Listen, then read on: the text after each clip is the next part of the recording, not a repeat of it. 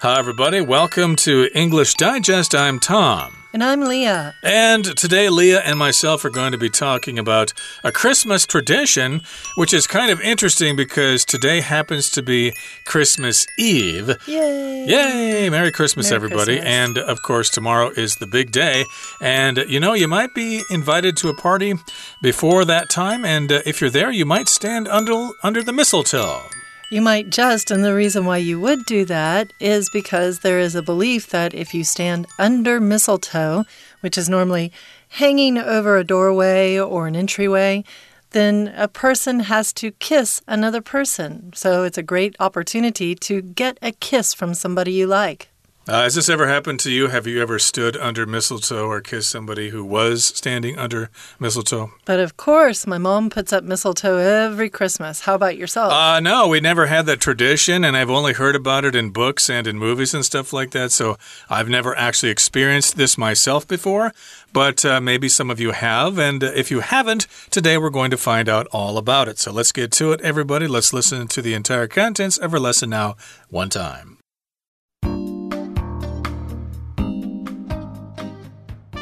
When it comes to holiday decorations, there's one festive accent that has long put a twinkle in party guests' eyes mistletoe.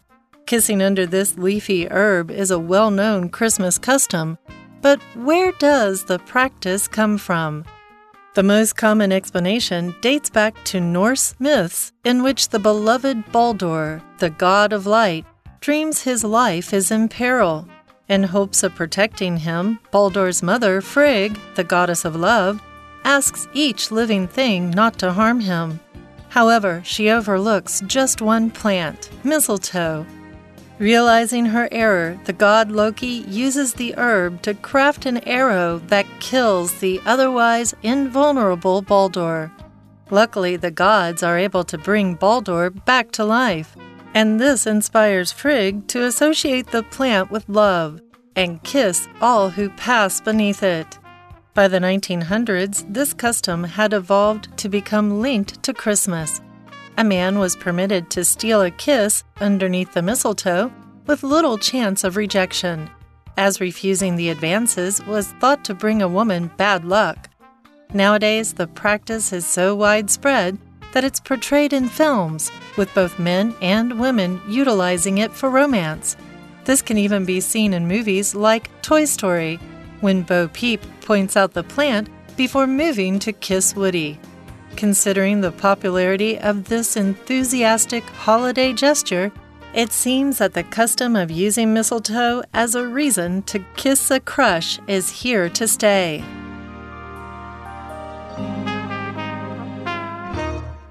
Okay, everybody, it's time for us to explain the contents of today's lesson. It's our history unit for the month of December, and we're talking about a tradition, mistletoe. And of course, when I was growing up, I heard about this tradition, but I never really knew where it came from. So, hey, I'm going to learn something myself today. I like the title, Meet Me Under the Mistletoe. So, a lot of times when you want your friends to get together, you'll say, Meet me at the library, and we'll go to the movies from there.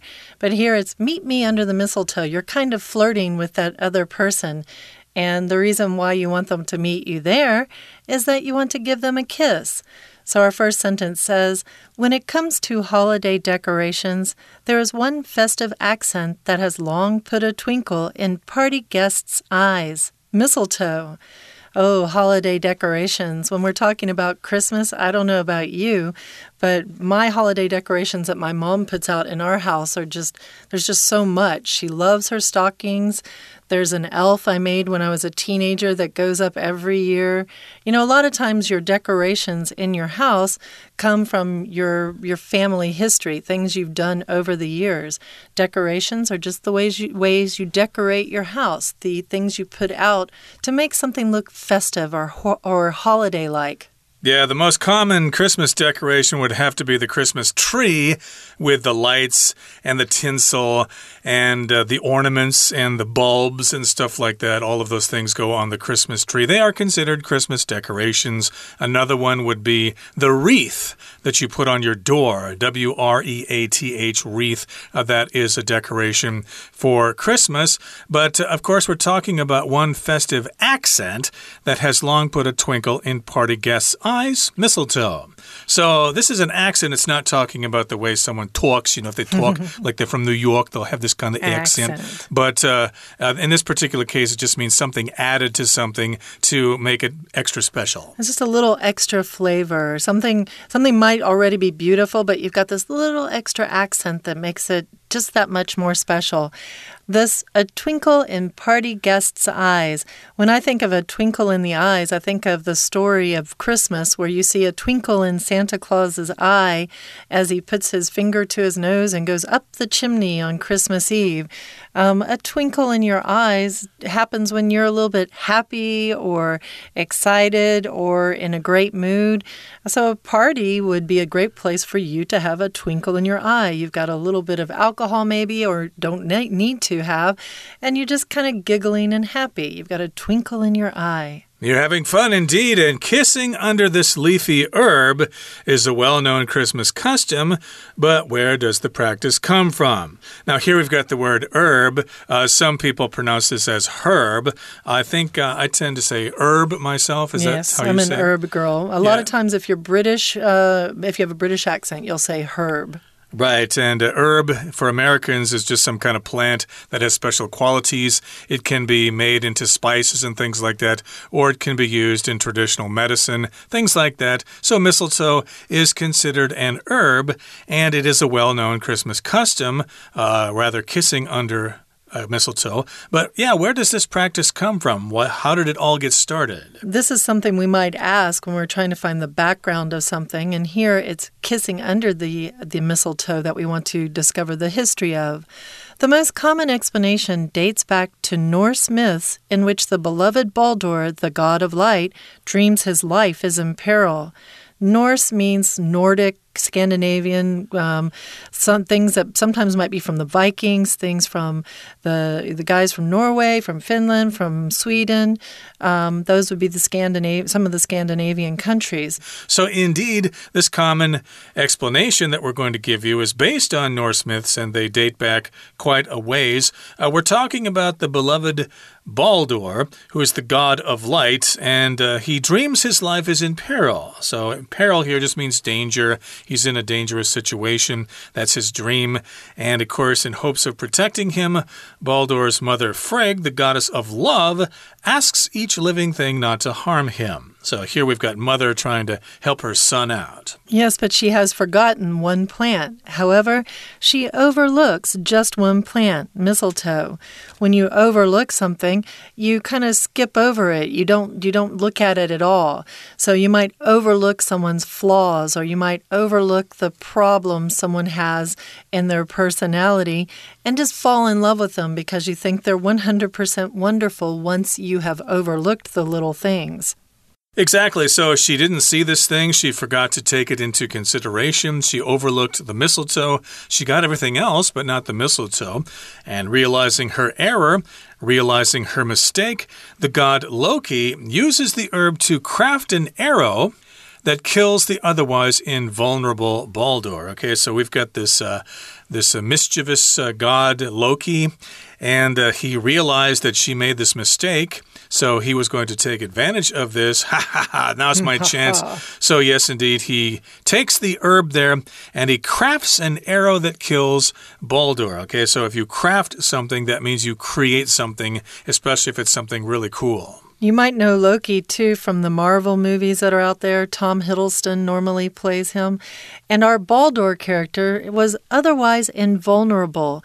That means that uh, other than this particular special plant that was able to kill him, he would have been impossible to kill. He would not be vulnerable in any way. Luckily, the gods are able to bring Baldur back to life, and this inspires Frigg to associate the plant with love and kiss all who pass beneath it.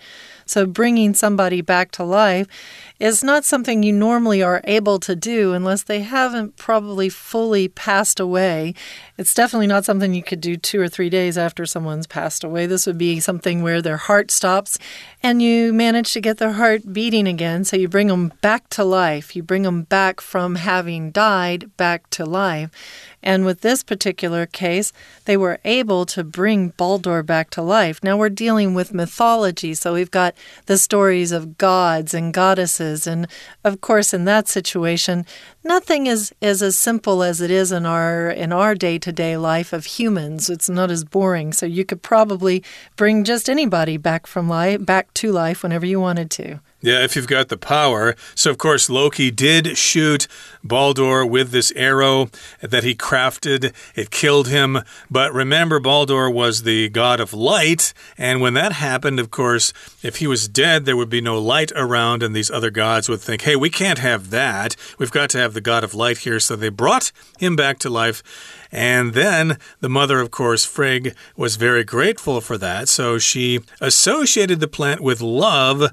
And of course, she will kiss anybody who passes beneath it. So, again, that's uh, the result of this uh, murder, I guess. Loki killed Baldur, but he was brought back to life. And Frigg thought, hmm, even though that plant actually killed my son, I still associate that plant with love. I kind of think of those things together. Mistletoe and love, they are related. And that brings us to the midpoint in our lesson for today. It's time now to take a break, but please stay tuned. We'll be right back. 听众朋友，大家好，我是安娜。因为明天就是圣诞节啦，今天就是圣诞夜啊，我们搭配这个节庆呢，来谈一谈节庆装饰当中啊，尤其是耶诞节，有一种很特别的叶子尖尖绿绿的，然后还有红色果实的，这个叫做护寄生 （mistletoe）。这个东西，这个植物呢，它其实后面带了一个习俗。 那么习俗由何而来呢？什么习俗啊？其实，在互寄生下亲吻。这是一个圣诞节的习俗哦，或许我们在台湾这个习俗是比较不常见啦。不过我们今天要来探讨一下，可文章出成刻漏字啊，所以我们从头到尾来看一下如何来选出正确的答案。不过当然呢，在第一段的第一句当中，虽然没有挖空格，可是有两个很重要的关键，因为前面一开始的 When it comes to something。特别注意 to to 介系词，就是当我们要谈一个议题或主题的时候，常会用的一个片语。When it comes to something，当我们提到什么什么的时候，当我们提到节庆装饰的时候啊，有一个节日的特征，长久以来就可以让 party 的宾客眼睛为之一亮，就是 mistletoe。好，逗点之后出现了一个限定用法的关系子句，先行词是 one festive accent。那么关系子句从 that 一直到后面句尾的地方，that 当然就是代替前面这个所谓的诶这个 festive accent，它到底是什么呢？就是冒号 mistletoe 互寄生，因为我们刚刚说过有一个特别的习俗，所以这个 practice 特别注意第二句有一个 practice，practice 不只有练习的意思哦，而有大家都这么做的事情，那就叫做习俗。所以这习俗到底是如何而来的呢？其实啊，这个习俗呢有不同的一些说明解释。那么最普遍的一种解释就追溯到北欧神话。好，所以在第一个当中，如果是要针对这个 practice 来做解释或说明的话，根据文意，第一题选 C 的 explanation 是最恰当的。深受喜爱的光明之神 Balder，Balder 他梦到啊自己生命处于危险当中。好，所以他的母亲呢，就决定要保护他。那么根据上下文，因为第二句提到的是妈妈要保护他，妈妈求别的生物不要伤害他，所以一定是有这样子的目的跟希望。第二句根据上下文文意，就会选 D，in hopes of。好，那么那因为妈妈 Fridge 呢，呃，希望所有的生物都不要伤害他的儿子。可是他刚好有一个疏忽，他没有跟 Mistletoe 提到这件事情，也就是 Mistletoe 可能会让他的儿子 Balder 死亡哦，因为他知道 Fridge 的错误。逗点 The God Loki 就用 Mistletoe 来 craft 手工编制了一把剑，这把剑带了一个限定用法的关系子句，当然先行词就是 an arrow。that 到句尾可以左右挂号，所以 that 修饰这个键，这个键如何呢？当然就把 invulnerable Balder 给杀了。invulnerable 就是没有弱点的、无懈可击的，所以第三格到底要选哪个字呢？其实 A 跟 B 的这个 wise 有表示方向的意思，C 跟 D 带进去文意是不通的，可是 B 的 likewise 就有同样的同样方向嘛，同样的。那么 A 的 otherwise 则是另外一个方向，所以根据上下文，the 什么 invulnerable border 当然指的是相反的，除此之外，也就是如果我们把 mistletoe 排除在外的话，是无懈可击的 border。好，所以第三格希望大家能了解 A 的这个概念。那么后来呢 Balder 当然死掉啦，可是众神呢让 Balder 复活了，所以就激发了 Frigg 让 Mistletoe 跟爱连结的这样的概念，并且亲吻所有从他底下经过的人。We're going to take a short break now, but please stay tuned. We'll be right back.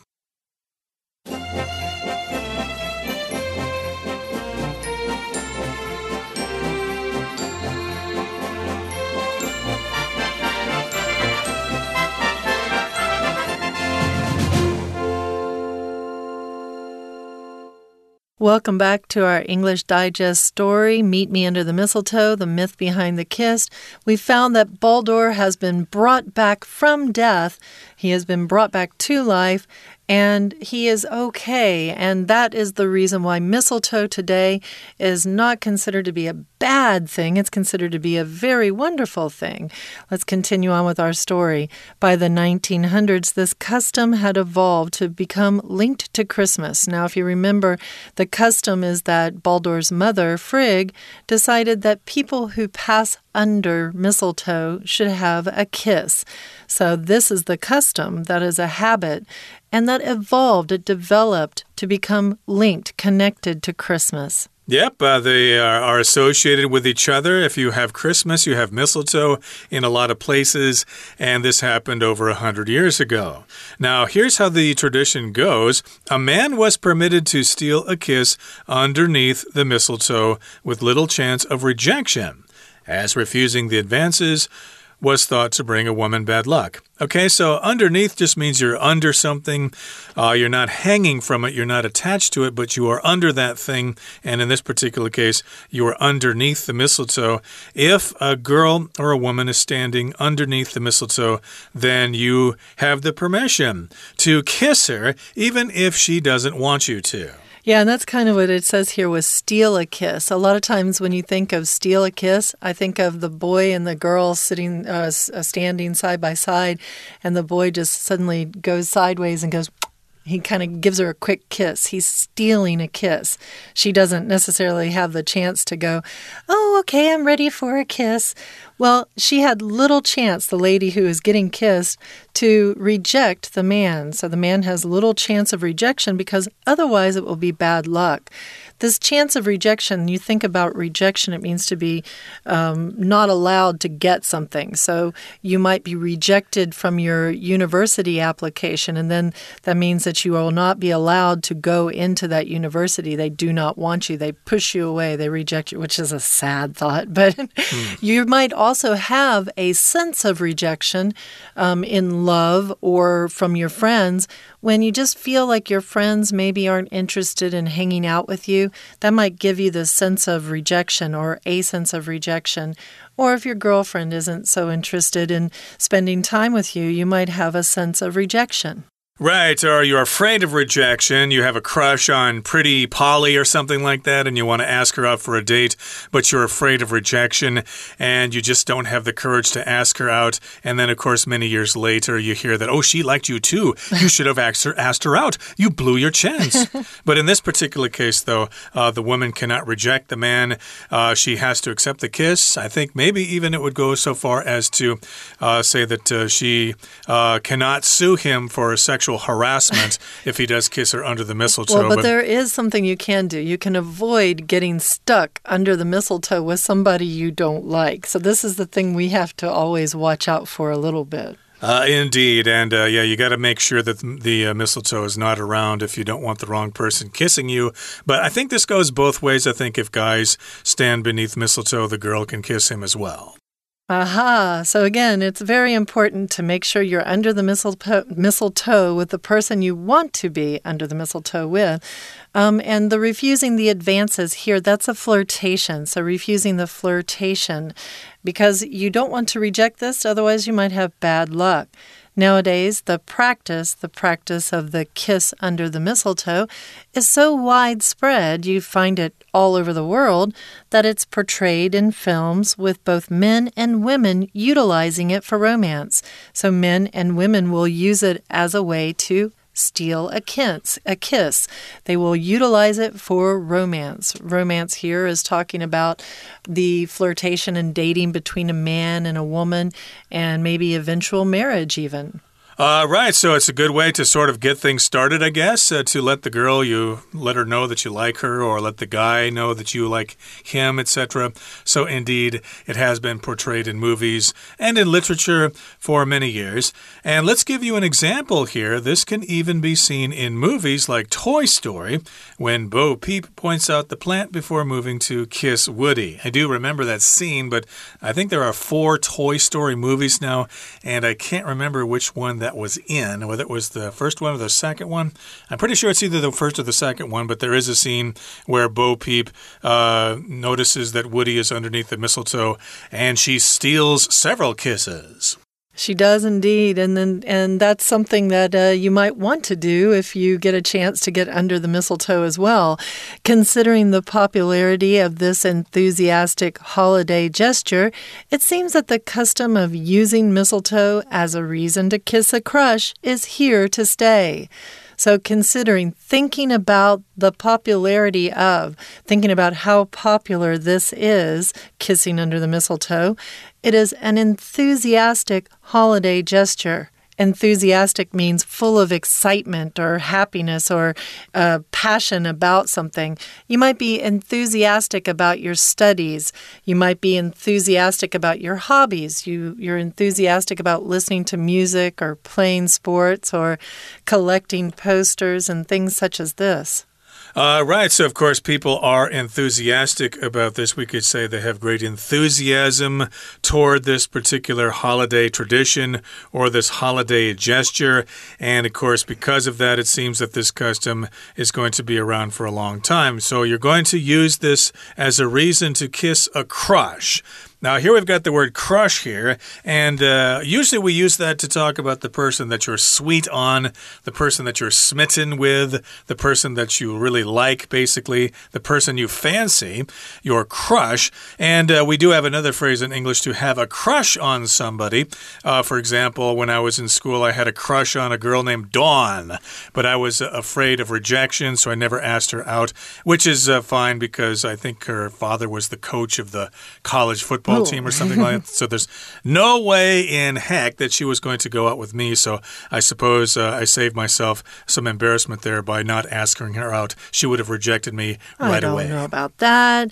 You can also use it sometimes in a slang way as a verb, saying you're crushing on somebody. And that just means that you are in the process of having a crush on that person. Um, going back up just quickly, talking about holiday gestures. Some other holiday gestures might include things that you make or, or do during the holidays.